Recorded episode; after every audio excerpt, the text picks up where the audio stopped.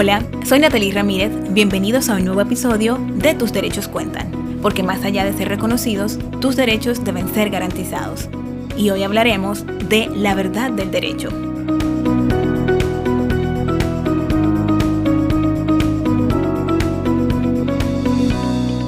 Es bien sabido que a muchas personas cuando intentan acceder al sistema de justicia sienten preocupación porque desconocen lo que es esto y la misma lo que se fundamenta es en el sentido de las instituciones y personas que están ahí para hacer prevalecer sus derechos. Sin embargo, a pesar de tener ese derecho y esa oportunidad a acceder al sistema de justicia, las personas se sienten cohibidas del mismo. Y hace que a su vez esto restrinja un derecho que es inviolable, que es el acceso a la justicia. Y este se fundamenta en el derecho que tienen las personas a ser oídas y a que se les imparta justicia y puedan hacer escuchar y valer su voz.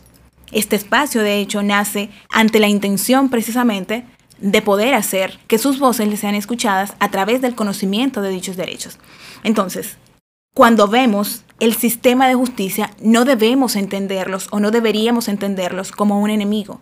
Más bien deberíamos entenderlos como un aliado para hacer reconocer nuestros derechos, que es la garantía de poder hacer que se prevalezca en un sentido o en otro algo que al final, a través de un aspecto lícito, nos va a beneficiar. Entonces, con esto, y lo puedo comprobar desde la experiencia, existe mucha resistencia. Las personas no ven el derecho como una letra viva, más bien la ven como leyes aglomeradas, cientos de leyes, que están ahí simplemente para perjudicarles. Y no es así. Y se los puedo decir de manera fehaciente. Día a día, a mi espacio de trabajo, vienen personas que, a pesar de que entienden que existe una resistencia con los profesionales del derecho, se van con la idea de que realmente el derecho no está para perjudicarles. Día a día, esas personas vienen con situaciones que parecieran ser imposibles de poder solucionar y que con una técnica y que con una visión creativa podemos buscar soluciones completamente viables dentro de lo legal para que sus derechos prevalezcan. Porque al final del día, el derecho no es cuadrado. El derecho tiene la capacidad de poder desdoblarse y reinventarse de manera tal que las personas, desde sus diferentes enfoques, puedan tener una respuesta precisa. El caso de Juana no necesariamente es el caso de María, a pesar de tener elementos similares. Y siempre es algo que le comento a las personas. No porque a María le funcionó esa visión del derecho necesariamente me va a funcionar a mí. Y les hago un ejemplo súper sencillo que creo que todos aquí van a poder pues visualizarlo.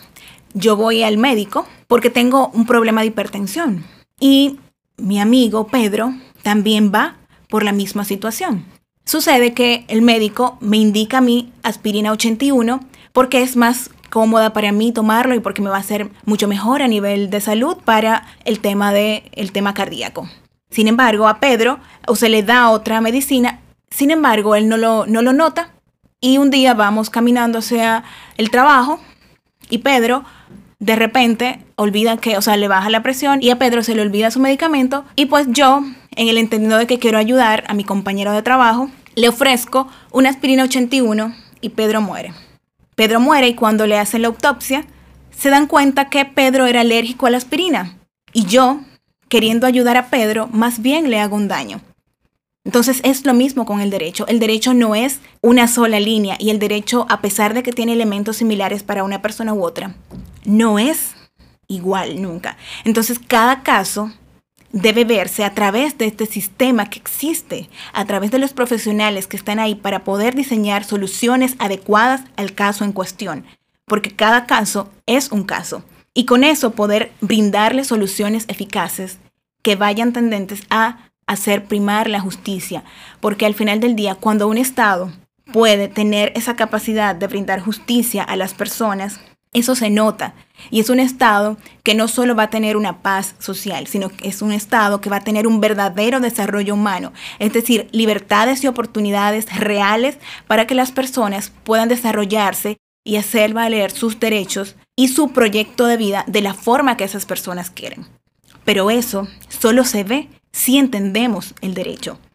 Es bien sabido para muchos profesionales, pero no para la población en general, que el fin último del Estado es la protección de los derechos humanos. Sin embargo, las personas aún dudan de si realmente es para que sus derechos humanos, sus derechos fundamentales sean garantizados. Hoy te quiero hacer saber que el acceso que tienes a la justicia no deberías temerle. Las personas pueden llegar a, recibir justicia sin necesidad inclusive de ir a un tribunal, porque la justicia puede perfectamente llevarse a cabo a través de una resolución de conflictos. Y ello, al final del día, tendrá un mayor impacto ante las sociedades si sabemos ver el derecho y la justicia como lo que es, servir a la sociedad para tener un mejor estado. Hasta aquí esta entrega de Tus Derechos Cuentan. Nos escuchamos en un próximo episodio.